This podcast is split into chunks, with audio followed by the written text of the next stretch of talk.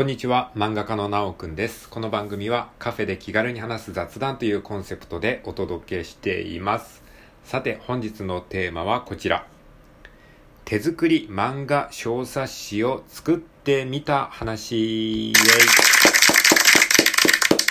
はい、ありがとうございます。ということで、えー、まあ、今月はですね、ちょっと漫画家気分なので、あの、冒頭にですね、漫画家のというふうにね、あの、名乗っておりますけれども、あの、まあ、別に本当の漫画家ではないんですがね。はい。えー、ということで、今回はですね、あの、手作り漫画小冊子を作ってみた話というテーマで話してみたいと思います。1個前の放送でですね、手作り漫画雑誌を作ってみたい話っていう風な形で、え、タイトルつけたと思うんですけれども、今回はですね、それをですね、実際に作ってみたというね、え、話をしてみたいと思います。えー、サムネイルにですね、その実際に作った手作り漫画冊子というかですね、まあ、パンフレットですね。あの、冊子っていうのはもっとページ数が多いものなんですけれども、まあ、パンフレットっていうのは、まあ、1枚の紙を半分に畳んで、えー、それぞれの面に印刷してるっていう、まあそんなイメージなので、まあ今回作ったのは小冊子というよりかはパンフレットみたいな感じで、まあ一番シンプルな4ページもののですね、あの、印刷物を作ったんですね。で、サムネイルにですね、表紙だけ載せてます。まあ本当はね、全ページ、あの、見ていただきたいんですけれども、どうしてもね、サムネイルに載せられるのは、えー、表紙だけになってしまうので、まあ今回ですね、表紙だけをですね、載せておきます。で、一つ前の放送に載せてあるのが、その表紙のこんなの作りたいっていう鉛筆でガーッと書いた、あの、ラフスケッチですね。まあ、基本的にそれをもとにですね、あの、アプリでちゃんと、えー、それをなぞってですね、あのアプリで、お絵かきアプリ、まあ、アイビスペイントっていうアプリを使ってるんですけれども、そのアプリでなぞってですね、えー、JPEG ファイルにして、で、その JPEG ファイルを、まあ、えー、中のページも含めですね、トータル全部で4枚作ってですね、それを、えー、一つの PDF にまとめて、えー、それをネットにアップロードして、で、あの、アップロードした予約番号っていうのが出るので、その予約番号を持って、近所のセブンイレブンに行って、で、セブンイレブンの、えー、コピー機から、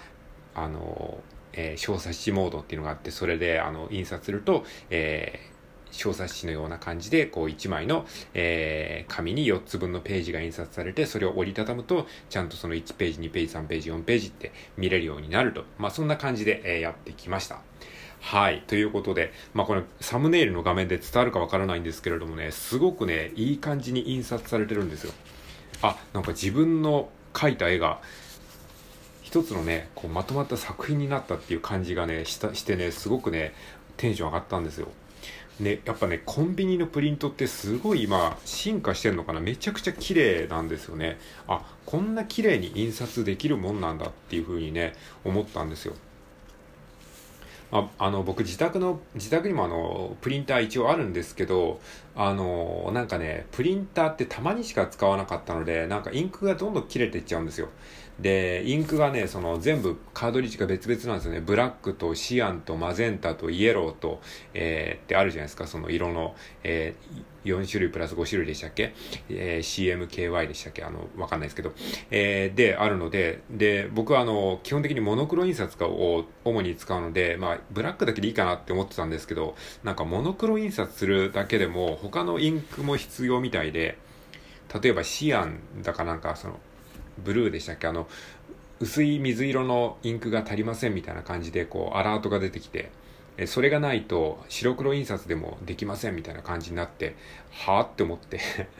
で、インクもね、高いんですよね。だから、なんだろう、もうたまにしか印刷しないから、もういちいち家のプリンター使うのめんどくさいなって思ったんですよね。もう使うたんびにどれかのインクがなくなるみたいな感じ。で、今回その、例えばその、えー、今回足りないインクを買ったとしましょう。買ったとしても、また今度、またべ、ね、しばらく日が空いて、また今度印刷しようと思ったら、今度は何太郎のインクが足りませんって、もうそれの繰り返しなんでね。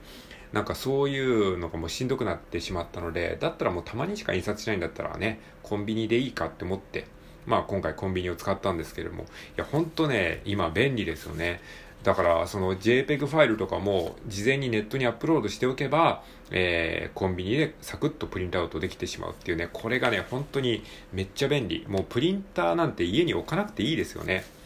あの今、あのいろんなことがシェアとかね、レンタルでできるじゃないですか。あミニマリストっていうのも流行ってますけど、その、なんか自分で所有するよりかは、もうその時使う時だけレンタルするっていう発想でね、やった方がね、いいですよね。プリンターもまあなんだかんだ場所を取るじゃないですか。えー、なのでね、もうプリンターはたまにしか使わないぐらいだったら、結局ランニングコストとかそういうことも含めてもね、圧倒的に多分ね、コンビニのプリンターの方が安上がりなんですよ。だってこの両面印刷するのに40円ですからね。あの、ネットで一回アップロードして、それをプリントアウトすると、あの、通常料金の2倍かかるんですよね。普通だったら10円じゃないですか、コピーって、白黒だったら。で、それが20円になっちゃうんですよ。まあ、とはいえでも20円でね、コピーできるってめっちゃ安いですよね。普通に考えたら。だってあんなでかい機械を置いといて、で、それを置くだけでもね、コストかかるし、そもそもその機械自体がめっちゃ高いじゃないですか。で、それを自由に使わせてもらうっていうことで、まあ、それでね、あの、裏表40円で済むんだったら、こんなね、安いことはないですよ。って僕は思ってるんですよね。いや、インク代とか、その、ランニングコスト維持費とか、で、そもそもそもの導入費用とか、で、コンビニね、24時間使えるようにしておくとか、そういうことを考えたらね、圧倒的にね、ありがたいサービスだなって思い思いますね。これが、例えばね、超値上がりしてまたね、インクの、なんかね、今値上がりしてるじゃないですか、いろんなものが。だからコピー代とかもしかしたら、通常料金が20円になっちゃうかもしれないですよね。で、それに伴って、この、えー、ネットで予約したら、えー、それも値上がりして1枚40円とかになるかもしれないけど、でもそれでも僕はね、全然安いと思いますね。いや、コンビニのコピーが10円でできるってすごいですよね。それは未だに変わってないっていうのはもうまたすごいなっていうふうに今話してて思いましたけど、だって、うまい棒も10円じゃないですか。10円。うまい棒も最近値上がりしたんですよね。うまい棒もなんかずっと10円だったのが、最近の価格高騰で、あの、値上がりしたっていうのがちょっとニュースになってましたけども、まあ、それでも11円、2円とかだったと思いますけど、で、そのね、うまい棒が10円っていうのと同じようなぐらいに僕ら日本人にとっては、コピーは1枚10円っていうのはもう当然でしょ。だからね、それが未だにこう維持されてるっていうのはすごいありがたいことだし、逆に今のこの価格高騰であるとか円安の、えー、この波に流れてですね、流されてですね、コピー料金ももしかしたら、多分コピー料金はね、12円とかできないじゃないですか。で、10円チャリンチャリンって入れるから。だから、値上がりするとしたら一気に20円になるんですよね、多分。で、それがどっかがやったら多分全部が一律20円になっちゃうと思うので、まあ、そう考えるとね、まあ、いずれそうなるのかもしれないですけども、えー、そう考えると今ね、こう10円でコピーできるのはね、すごくね、ありがたいことだし、まあ、仮に20円になったとしても、うん、たまに使うぐらいだったらね、僕は全然ありかなっていうふうに思います。どうなんですかね、まあ、この、さっき言ったようにコストとかランニングコストとか、その維持費とか、えー、コンビニに置く、その面倒くささとかそういうことを考えると、まあ、なんですかね、白黒で50円とかになっても、まあ僕はね、全然ね、あの、ちょっと高いかもしれないけど、でもまあそのぐらいのなんか価値はあるんじゃないかなって思います。はい。まあ話はそれてしまいましたけれども、まあそんな感じでね、やっぱり紙に印刷するとね、すごくね、こういいですね、本当に。あ自分の作品がこう紙になったなっていう感じでなんか今はもう何でもね電子じゃないですか。あの電子書籍。書籍自体も電子で読むしあのもうなんか全部インターネットでできてしまうんですけれどもそういう中であえてねこう紙に印刷するこうアナログのなんか物質的なものに印刷するっていうのは、ね、すごくねあのいい体験だし